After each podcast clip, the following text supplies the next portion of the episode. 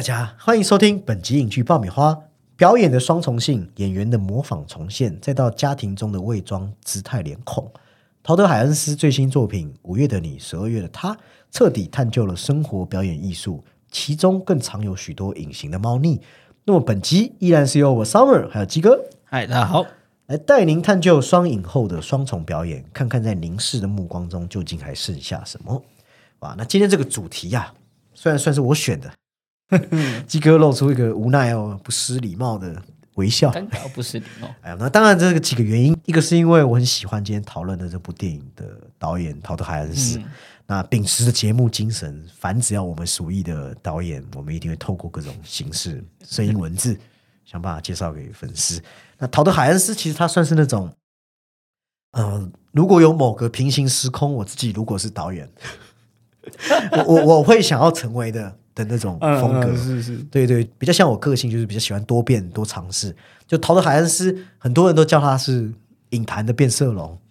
就很说明了他是个典型不按招牌里出牌的导演。就是他电影的气质其实蛮蛮蛮多变对对他还有一些像是纪录片作品也有。嗯，而且他很大胆，非常大胆，用很多变的去折射这时代背后要要要讨论的一个缩影。什么时代，陶德·海恩斯就会用什么基调哦，什么色彩美术系统。所以你去看他的这些导演的栏目，往往可能两部电影，但是是完全不搭嘎的风格。那也因为他其实自幼是就是文艺青年，他自幼就是文艺青年，就是我们讲的文青。啊，是不是愤青我不知道，但是文青。那加上大学他又主修符号学，以他的呃人物发言来看，应该不是愤青。嗯 对，所以可以说他本人因为修这符号学，所以他深谙这些色彩美学之道，也知道哪些图腾或形式能具有什么的象征意义。那就是这种能力，我印象很深刻。他拍了一部叫《摇滚启示录》的，就是拍 Bob Dylan 的那一部。对对对，他在片中直接反映六种不同的电影制作风格，很厉害啦，也很大胆，而且他还找了，他还特别找了六个不同时代的六位不同演员去扮演 Bob Dylan，又是等于把一个符号直接敲成碎片。因为那个呃 那个角色本身就是一个很多讨论对象的，它甚至是一个很大哎很大型的这种文化的 icon 在你嗯，在这个人物身上。对他把它敲成碎片，而且又可以用无数种方式重新拼组回来。但是你单独看又可以很独立，但是又跟整体是密不可分。那再到比如，其实近期大家对他印象最深的，应该是因为爱你然后，就凯特·布兰奇演的《因为爱你》，和这一次我们要聊的五月的你，十二月的他，对，其实在风格上都没什么统一。啊，他每一部电影之中都有一个很大的区别，比如啦，比如他很爱拍时代，他爱拍演员，爱拍明星，爱拍名人。好，然而在这些人和故事的所属不同年代、不同的流派、氛围之间，他可以做到一个无缝转换，尤其是他很会服装和布景设计方面，那都可以用很新颖的视角和一个很独特的观点。所以每一部我觉得很推荐大家都可以去看，你甚至猜不到是同一个导演的作品，呃常常会耳目一新。而且他的电影都有一种言之凿凿，就很多对话，然后都这些戏之间可以拍的很高级，对，这是一种本领。而且他的选材、选题目、题材，他也不是乱选，他也不是想拍什么就拍什么，因为他本人是同志身份，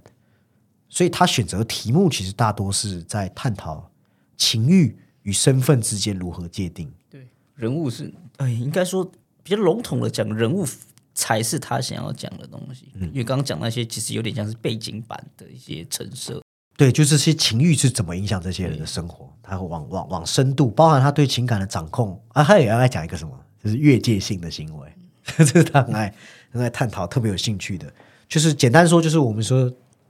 隐藏在表象之下的，他可以很敏锐去观察，这是他很擅长的。所以他刚崛起的时候，很常被拿来与荒木或者是 Derry Jarman 这些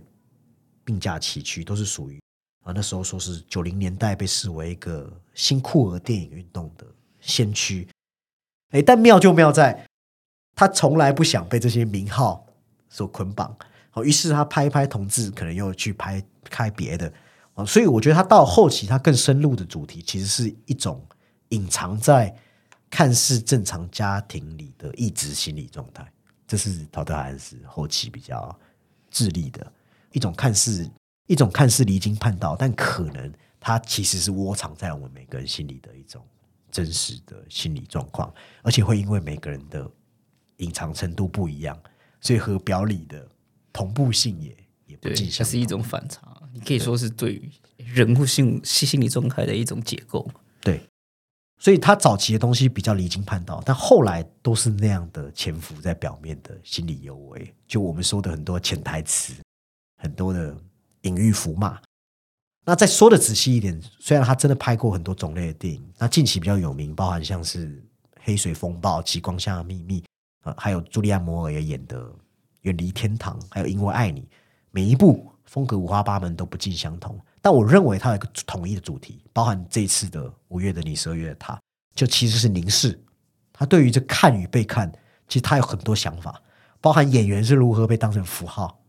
如何被剥削，人是如何说谎，如何包装，女性是怎么被凝视，同志是怎么被看，别人又是怎么看同志，还有一个来自社会审视的眼光。各种视角，而且这个视角还包括自己的折射。对，包含自己，其实你讲到一个，这个讲到一个重点，包含自己就可以归结到表演。你表演套上去之后，你那些看是不是可以穿过荧幕？观众可不可以 get 到？可不可以进到观众的内心？好比因为爱你，你看里头，它不是有很多目光，女性酷儿们之间的寻找，好像呃我们说的雷达，你可以看到凯特·布兰奇，另外一位是鲁尼·马拉，他们的眼睛在彼此之间一直搜寻，好像要找一个相似性的安慰，或是偷偷的观窥视，其实在影片中一直有迹可循。好，那这些东西我讲的很直白，这可能是一般男性导演办不到的，但因为他的身份，所以他比较，然后他的特殊经验，他跟人际关系和女性经验，他在这样不同性别差异中产生出的一种自信吧，智慧的智啊，自信，他的这种敏锐捕捉是很精确的。那还有对表演的理解，其实陶德海恩斯有讲过，他有兴趣的是，哦，他说你看哦，一般而言，我们作为观众，我们作为观众看一部电影，哦，那种观看是不是我们是隐形的、匿名的，好像在黑暗中看电影，哦，摄影机藏起来，所有设备都藏起来，我们会先假设它是自然而然发生的。只是对陶德海恩斯而言，他觉得其实所有观看机制都是引导你要怎么看，而不是你想的这样自然而然。所以，当故事和角色互相观看啊，或是观看一个事物，或像因为爱你这样哦，当被看的事物隔了一层窗或者玻璃的雾之类的隐喻或观看，或是看向摄影机，这些都是都是暗示含义的。这些东西让陶德海恩斯觉得是很有魅力，因为所有力量都来自于这些观看的行为。那投射到我们在看的这些东西，所以有一个访谈，陶德海恩斯有说，当大家问他说，呃，里面这些同性的爱侣，他们的化学反应是怎么做到的？那陶德海恩斯他会先直觉回答说，哦，他们他们演员配合的很好，他们充分准备。哦，但在某种程度，他觉得其实也是因为他们为观众已经先设立一些特定条件。对，你可以说，呃，其实大部分的这个影视作品，一开始的出发点就是为观众服务的。对，但他好像又就是你特别本来让你去注意到这件对事。你应就是大家好像就是大家常常讲上帝视角、上帝视角，但是其实他一开始就是注定要让你参与其中。陶德海恩斯是是对啊，要把这个东西拆开来分解给你看的的那样的感觉，所以他会他告诉你说，这个有生命的是他在引导的，不是说墙上这个投影而已。是陶德海说我赋予他生命的，所以在爱情故事中，你会觉得他也很有趣嘛？因为他他的电影，比方他在讲这个美国父权控制的压抑的男性目光，那他用这个概念，先让女性陷入困境，去剥夺他们的能动性。哦，基哥爱讲的能动性，但是最后他还通过观看窗户这种反复的中介，直到最后出现女性的凝视，其实就打破了这个男性观看的回圈，让这些女同志多了一个自主的一种可能性。所以我为什么说陶德海恩斯很厉害？他真的去充满了媒介思考。好，所以千万，我真的觉得陶德海恩斯一个陷阱，很多人会把它当成一般肥皂剧或言情电影，你绝对要注意它里面的看这件事，真的太重要。甚至你都可以开玩笑说，陶德海恩斯的电影中，一个眼神其实是抵得过千言万语。他的电影都是用目光去驱动着这些叙事。好，那我们稍微聊了这样关于陶德海恩斯，未来有机会，其实我们节目也可以和大家聊聊《因为爱你》这支影片，算是一次蛮被低估的女 女女同志的电影的讨论。好，那接下来就要进入今天的主题，也就是五月的你，十二月的他，May December。先来简单看一下剧情梗概，其实主要它就是在讲一对看似平凡的小夫妻，但事实上，哦，二十年前就朱利安·摩尔演的这个饰演的一位三十六岁的人妻叫格雷西。那她那时候认识她的丈夫乔的时候，她的先生其实只是一个是三十岁的中学生，对一个对一个青少年，非常其实差蛮多嘛，差二十三岁。那这也是英文 May December。或是常常在西方讲的 May December Love 的一个年龄巨大的姐弟恋，所以我刚刚是跟鸡哥录音录音前才在聊，我们说这个电影它的翻译是有点有点怪怪的，五月的你，十二月的。对，因为那个你其实是通用的你嘛，那配上那个海报，其实就有点误导这样子。你会觉得是五月的娜塔莉波曼，十二月的朱莉安，是这样子吗？对啊，你们哎是这样吗？但其实正确来说是，它是指一个在五月，一个在十二月的一个男女的这样的一个差距。好，那回到故事，格雷西就是这位我们社会看上去惊世骇俗，为了自己 不顾禁忌之恋，甚至还有抛下原本婚姻，没错，对劈腿。甚至她还有呃她的丈夫儿子，反正就这个原因一个这个这个这个社会不被接受的一个桃色的新闻，那还成为一个全国人民的八卦的焦点。那甚至他还要去面对法律问题嘛？好像各国都有对这个啊，对啊，青少年这种儿少，而且其实也波及到这座城市的人嘛，都陷入这舆论的舆论的漩涡。那幸而其实这两人几经波折后，最后还是有顺利走向开花结果。对，有有没有开花结果 不知道，但是婚姻的表象面对表象上表象上面是他们成立一个家庭嘛，对对对，还有小小孩。等等的，看起来是很幸福的，看起来，哎，陶陶德海因斯的看看起对。那经过这么多年后，后来由着娜塔莉波曼饰演的一位好莱坞明星叫伊丽莎白，她为了一个她即将开拍的自传电影，就是她要在大荧幕饰演刚才我们讲的这位格雷西小姐，然后为了理解。这位女士的心境，为了揣摩、模仿哦，这样一个外界眼中可能很特别的、很特殊的女人，所以她决定要前来拜访这对夫妻。结果就意外掀起了一连串的，呃，表面上看你可能会觉得也不是多大的风暴啊，但是其实每个人内心都有非常巨大的涟漪，也看到一些生活的真实面相。好，大致上故事就是节奏不疾不徐去讲这样一个女演员。去探访这样一个家庭，那这位女演员她以自己的理解啊，希望能够还原出这份爱情的原貌，哦，就是大致上故事是这样。那基哥你自己看完的时候，包括你自己觉得这部电影探讨的东西，你觉得你觉得没错？看完之后，其实呢大受震撼，对，厉害了点，没错，他已经是对，因为他已经是有进入我的那个，因为这次我们的师大是我们各自。有一个有些排好一个十大电影，没错。那他有在我的十大蛮前面的阶段呢。对啊，因为刚除了那看别看其实它很多的是一种，就是除了试点之外，它其实是有一些隐含的。你说这一种身份啊，或者是说，其实这个身份包括是可能家庭、社会上的，然后他会有一种暗中的角力。那他看到一些可能像是婚姻关系。或是表象跟这个之下的这一种探讨，就是这种真实是可以看清的，或者是它不止没有办法看清，你也看不懂的隐含，可以解读的东西其实蛮多的，蛮有趣的。但它同时又留了一呃，你可以说它有一些像是剧组上的留白，嗯，彼此之间的，你可以说他们彼此的角角力责任的归属，其实它有一些可以再发生的空间，嗯，甚至它有设立一些阐释上面的障碍，对。对，这也是蛮贼的。那包括刚刚有提到的，就是我们作为角色或是作为个体之间的一些，你说比较私我的，或是一些比较想要延展的个体的，你可以说这种情欲也好了，或者说带着一些比较攻击性的情绪等等，我觉得他这些人物都有抓到。嗯，我自己一看完当下，我下意识马上先担心一件事情，我我和你讲啊，我说我马上去，你也跟我说过，对对，我说我去刷了一下留言区，我担心什么事情？就我认为会有人把这部电影当成是。探讨人妻小奶狗的畸恋，或者是有有第三者闯入的猎奇爱恋。好，但后来我们这些看懂的人会觉得说，其实不难嘛，它这是部分只是占了一个呃很小、啊一小部分，很小很小。对对那个讲的那个那个当中，其实他也是有，他有在他身上有做蛮多的刻画，对但是他更多的是这里面角色有太多的情绪跟角力在里面的。因为毕竟，如果你了解陶德海恩斯，你本身就会先预设说这部电影没有那么的简单，所以你也不能怪 怪不了解陶德海恩斯的观众。那这部《May December》就是我们刚刚讲的嘛，陶德海恩斯的一个拿手好戏，就是一切只是表象。啊他实质探讨的还是说，诶，真假难辨之中的隐隐落现的可以探讨，或者是没有完全揭露的部分。哦，尤其是过程中，我们依然完完全全看不见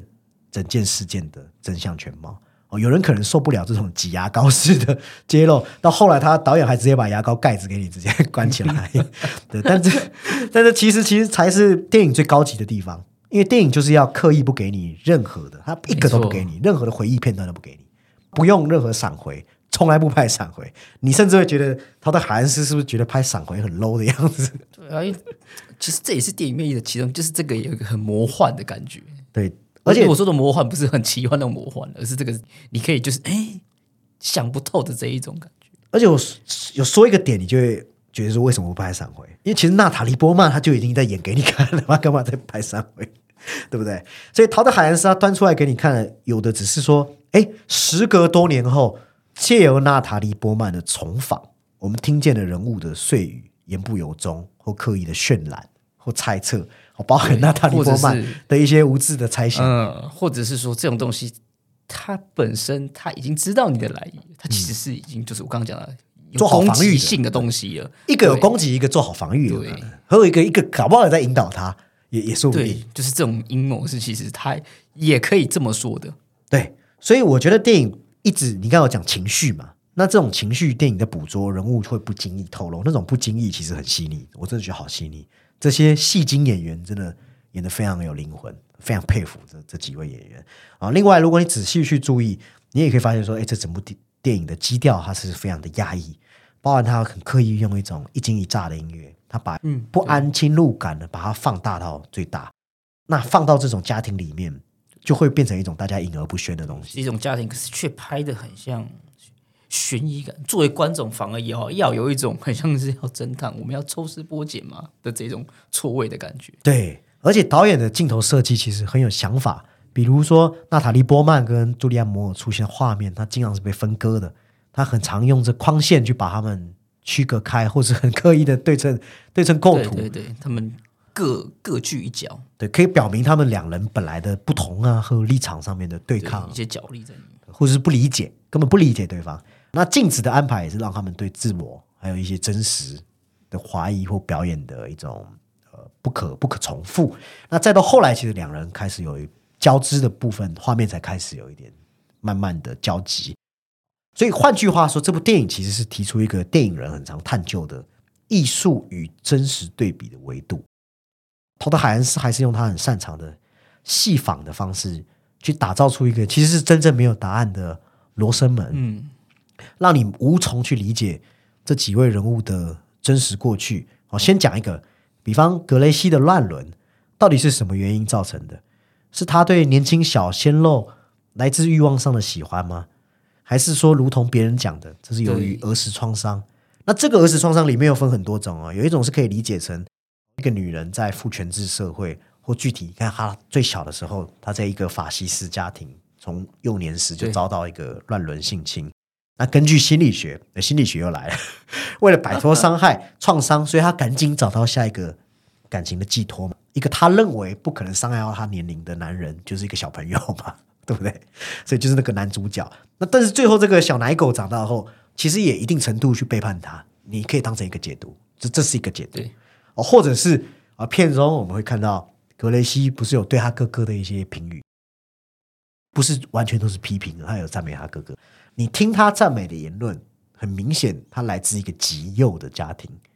诶是不是这个极右家庭也间接造成他一些思想的控制？例如说，你会觉得格雷西他对纪律的崇拜，他会一些呃，你可这些东西是不自觉、不自觉的但角色却是自认的有意。呃你就是自由意志的对啊，所以影响到你看他对保守保守的想法，还有他对生活秩序控制的一种，而且你说他要找到寄托也好，他在某种视视角下，可能也是那个加害者。对，或者是另外一个版本，其实我们都想太多了，她就是个恶毒大姐姐，PUA 高手。如果大家有去注意，电影也的的确确不忘在细节有呈现嘛。你看，他对年龄比较小的小孩是比较有一套的哦，对，是比较有一套的哦。包括她的那些小朋友们嘛，嗯，包括她丈夫也是的。所以会不会她其实就是个把玩小鲜肉的女人？我我对不对？这也是一个其中一个方向嘛。对，因为她其中包括她其实对她呃原先的那个丈夫的一些呃说日常或是一些对话，其实是有比较隐含的，所以你比较无从去判断。还有就是，如同的娜塔莉波曼不是在里面揣摩，他觉得他觉得啦，他觉得非常极具复杂性，是不是这个格雷西是因为曾经某个开关被打开后一发不可收拾嗯对，的一个欲望驱使的复杂欲望驱使的女人？而且她本身的你说那个演员的性质，或是说她她想要探讨的东西，本来就是着重在这方面。你看，我们刚刚光是这样讲就几条路了，好几种可能性。那不止我们观众猜不透，或者是也有观众搞不好自认自己猜透了。哦因为电影中身为演员的娜塔莉波曼也是一样嘛，她也是得和我们一样去揣摩、猜测。那这之中，我觉得陶德海恩是很猛的是，他这些猜测、揣摩的戏其实都拍得很扎实，所以每一段情节你都觉得有一种微言大义、微言大义的感觉，让你看懂或是去理解的时候，会觉得耐人寻味，会觉得难以琢磨。我尤其其实每次聚焦在娜塔莉·莫曼演的伊丽莎白身上的时候，我觉得这里头展示了陶德海恩斯他身为一个同志导演的一个比较能啊，比较能也比较敢去触碰的议题。我，不仅谈女演员被剥削，其实也有演员对这些真实人物、原型人物的剥削，也谈导演对女生、对女演员的剥削，而且好几段戏他把这娜塔莉波曼拍的表里表气的，对，就是很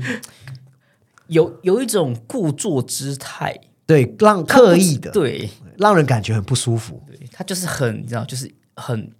过于激进了，就是用现在话讲，就是他很没有边界感。所以我很钦佩的是娜塔莉波曼一个这么会演戏，我们心中的女神，那要在这部戏里演一个不太会演但自认自己很会演的演员。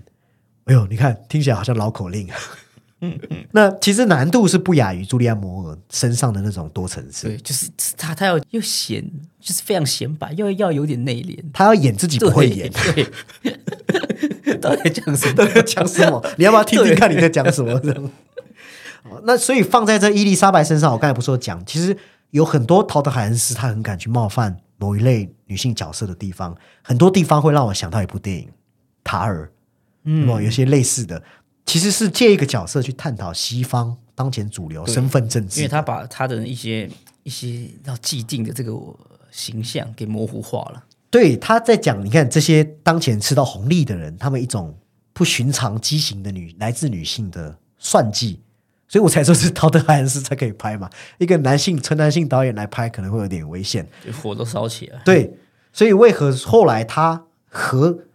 伊丽莎白和朱莉安·摩尔演的格雷西的影像，他们可以重叠走到一块？我认为是他们在控制控制欲望的表达，控制男性这件事情上面，这两个角色是有所呼应的，有一种隐 隐约约的默契认同。包含你看到有几场戏，他的海恩斯绝对不会拍没意义的戏嘛，他拍娜塔莉波曼打电话的一个戏嘛，其实我们隐约可以猜测他与导演的关系，他的语气。那到了结尾，其实这个力度是被加强，到了。娜塔莉波曼是已经可以恣意控制片场的程度，因为他说他重拍就重拍，导演也得也得听他的。我觉得我很喜欢他跟学生座谈的时候，他谈到那个关于床戏的表演。其实他有说啊，他既可以表演高潮，也可以表演在高潮的时候不要高潮。对他有时候，哎，对他的那个大意又会说，就是他到底是在假装还是真的？对，那同时之间，哎，又是一个他人的目光，就是那些剧组人的目光。他也享受这种目对光。，那甚至是他在回答的，呃，他在回答那位学生的时候，也是一种目光。对，因为那个那那个学生可能就是很很很皮嘛，他可以这样 反将他这样一句，他也是沾沾自喜他也是在享受那个享受那个回答，这个回答也是本身也是一种表演嘛，也说明他是一个对表演上瘾的人。他的性瘾就是他的戏瘾，他的性瘾就是他的戏瘾，我怕发音不标准，再讲一次。所以有一场很重要的戏，他和男主角肉体擦枪走火那段，其实就是在说明他可以借由自己的身体，他了解这是他的武器，来控制住这个心智薄弱的男人，没错，而且他他其实那个他也只是把他当做要接近，就是还有交易换取到他想要的的一环，呃，应该说他此行的一环可能就有包括这个，也不一定。对，就是他想要得到更多关于格雷西的那个情报嘛，他也得到了嘛，那封信嘛，对不对？他也得到了。所以电影很厉害，就是说，本来你会觉得说，哎呀，乍看之下，怎么又是现在很流行的这原电影，就是对电影的电影的评论嘛？但是你本来以为是这样的窠臼，但后来也发现其实不难哦。为什么不难？因为这哪怕到了最后，这部片中拍的电影，伊丽莎白的意志其实已经大于了这部电影了。这就是电影在讲的一个东西。但这有用吗？其实电影最让我冲击的就是在结局，他为了重现格雷西在宠物店的那场戏，他不断的喊卡，然后他自认已经快抓到格雷西的精髓，他觉得自己全理解了，全通了。但是在我们观众眼里，其实是非常拙劣、白痴的表演。不吃主力，而且他其实不用去接近格雷西这一段，他也是用着很刻板，一开始带着的印象在表演那一段，很机械的，所以不管有没有，他都无法重现。对他只能靠自己的那个想法去表演。对你刚才讲到理解嘛，我觉得所以最大的根本就是因为他根本懒得去同理同情一个这样一个特对，殊的因为他角色。前面就是刚讲的故作姿态，那个姿态也同时展现了他就是觉得啊可以就是这样，他就是这样的人，他就是这样一个道德，对啊，我只是想就是不好的人，他有有点嗯，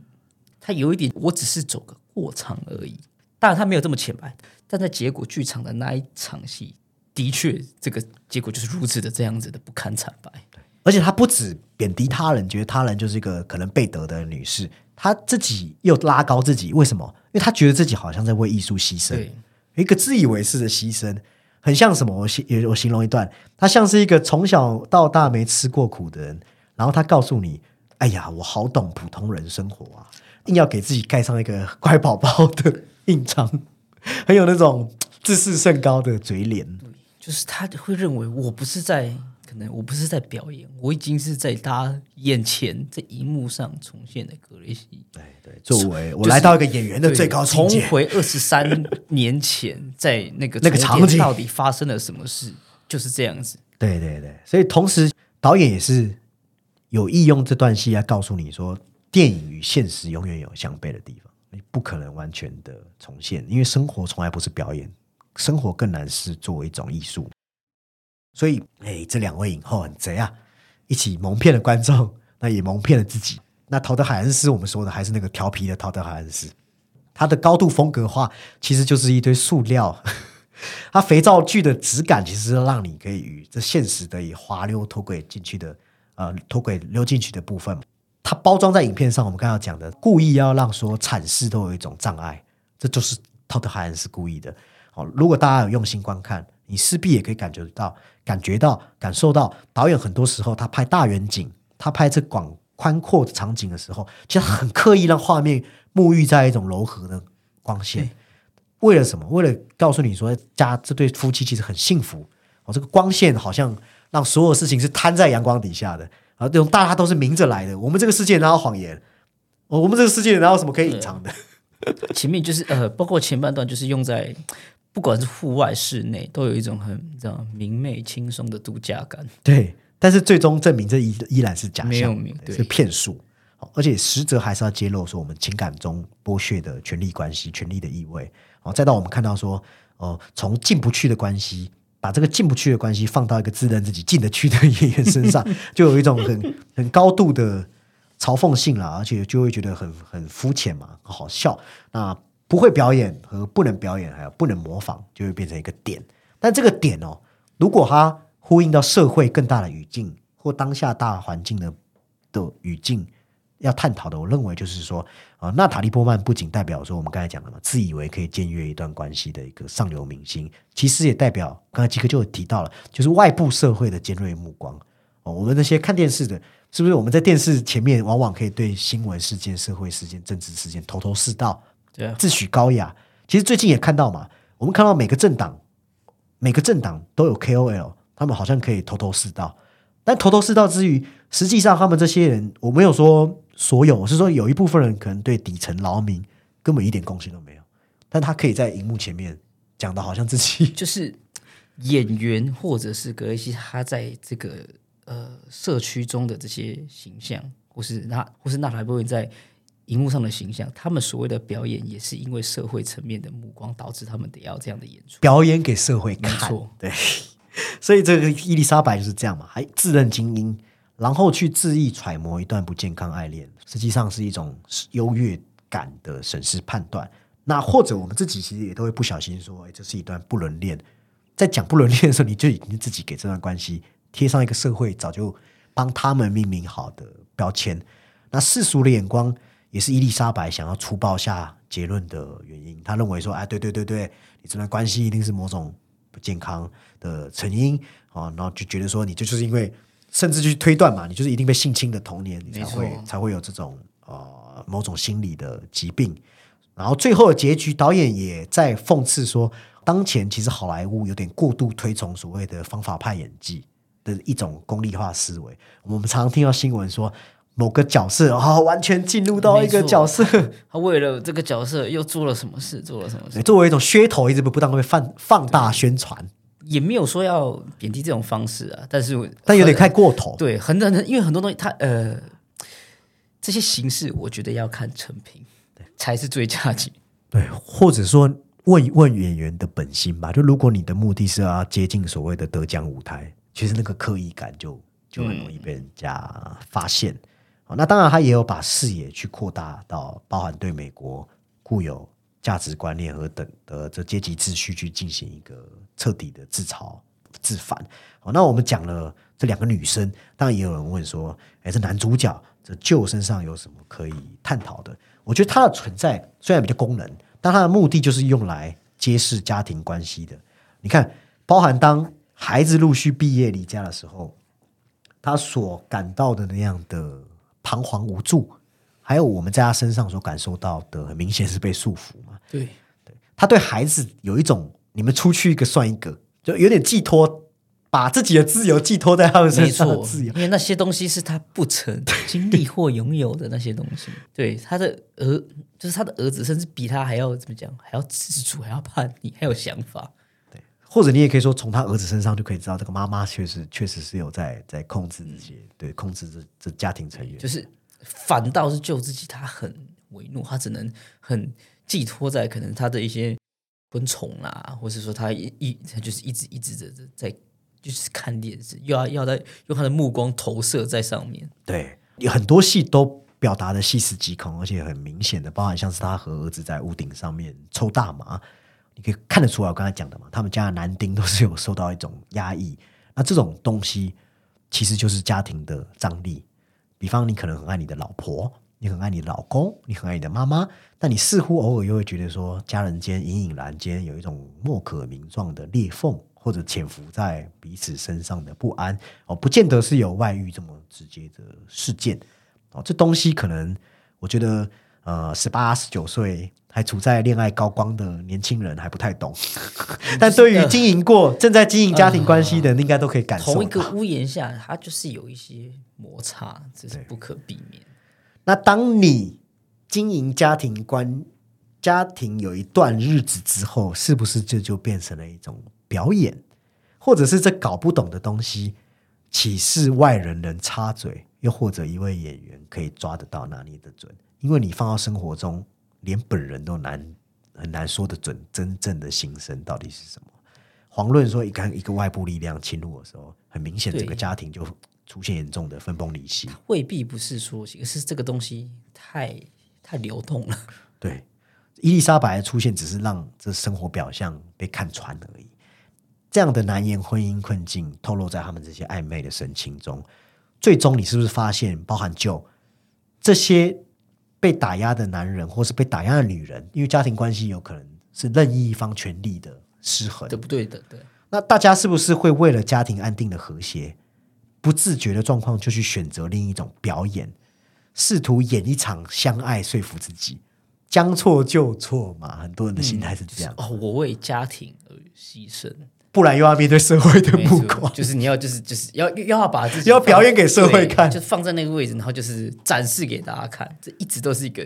一个秀啊。就很像夫妻在吵架，就有外人经过，马上就哎拾起自己的微笑，打招呼嘛，这就是一种表演。所以这边我又要继续赞美啊，咱们的陶德海恩斯。前面我有说过什么？他对符号的理解，还有他对人类语言言中适隐的隐藏着精深的道理，这样每一个画面隐喻、语言游戏都有一个深藏的理理文本。我就讲几段，我觉得很高级，写的很好，很有意思。比如说朱利安·摩尔，她不是和女儿嘛，衣服的戏，嗯，对，那边的镜子的成像是一种很巧妙的构图。一方面和娜塔莉波曼的伊丽莎白进行谈话，但一方面他又在跟自己的女儿谈话。然后女儿这时候试穿衣服走出来，诶这妈妈就说：“哎呀，你这样露出手臂穿，哎呀，很勇敢啊，引人非议。但在我这年代不能这样。哎，你没关系，你是现代女性，OK 的。那这里头其实回答了刚刚那时候娜塔莉波曼问他的为何选择第一段婚姻的问题，就是同时回答两个人，回答女儿又回答娜塔莉波曼。二来也是导演对女性的一种呃传统与现代表达。那三来，哦、还有三来，更是妈妈控制欲的一种展现。她话说的漂亮，但实际上意思是什么？实际上不就是拐个弯告诉女儿说你穿的很丑吗？他的台词跟他的画面，就是他又有这样子的多重结构，对，非常的厉害，很而且构图对，啊。那像这样，只能说我们说高手过招的对话，我们就不一一列举。有时候是画中画，然后有时候又可以兼顾我们说视听外观配合上文本细节的变化，这样语言攻防不断会出现。我们看到两位女主角对手戏是真的非常的好看。那再来就是符号，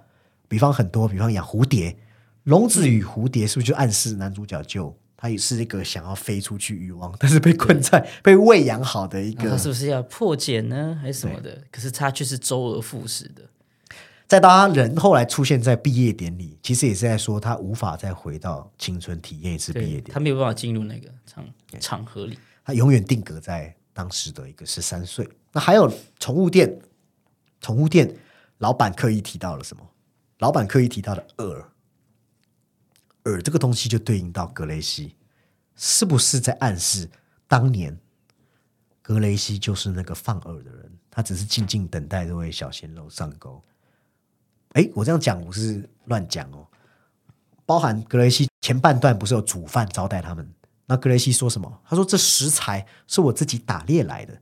那到后半段他，他甚至不演了嘛，直接直接拿起猎枪，有一个画面是这对样拍，其实也解释了他与男主就是猎人与猎物的一个巧妙的互动。他就是你可以说，就是可能最顶级的猎食者呢，啊，往往都是觉得比较像是哎人畜无害的样子出现，对伪装嘛。你看到刀塔恩斯，这对符号啊，对这些理解真的是，他绝对不拍没有意义的东西。这些东西，这些东西是寥寥几笔就完成了。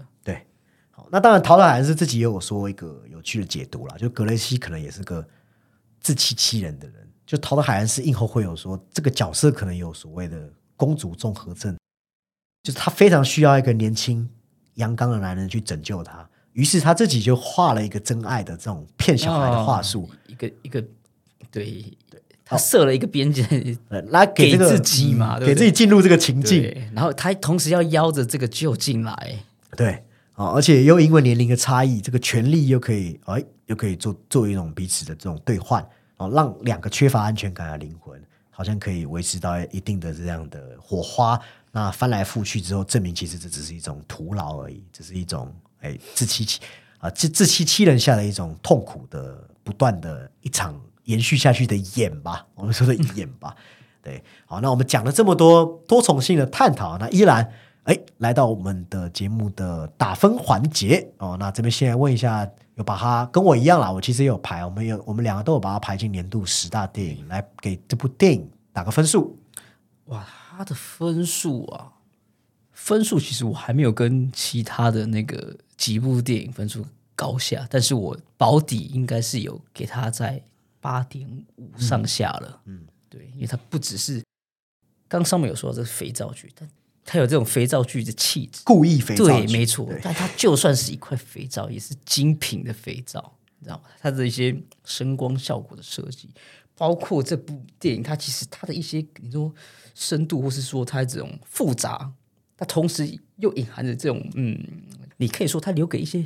有点趣味性的东西给观众等等。那包括他探讨这种虚实、自我的这一种欺骗啊，或是说真相，然后再发生到，或者是说他们对于自己对于。所处的这个，你说呃，比较像是电影演员的这个呈现与这个演绎的方法，都有一些你知道，就是这种很完美可以探讨的空间，所以我给他至少保底，目前就是可能在八点五左右。嗯，蛮高的，可能会有在调整，也不一定，因为我还没跟其他，因为还没跟其他的这些啊，你说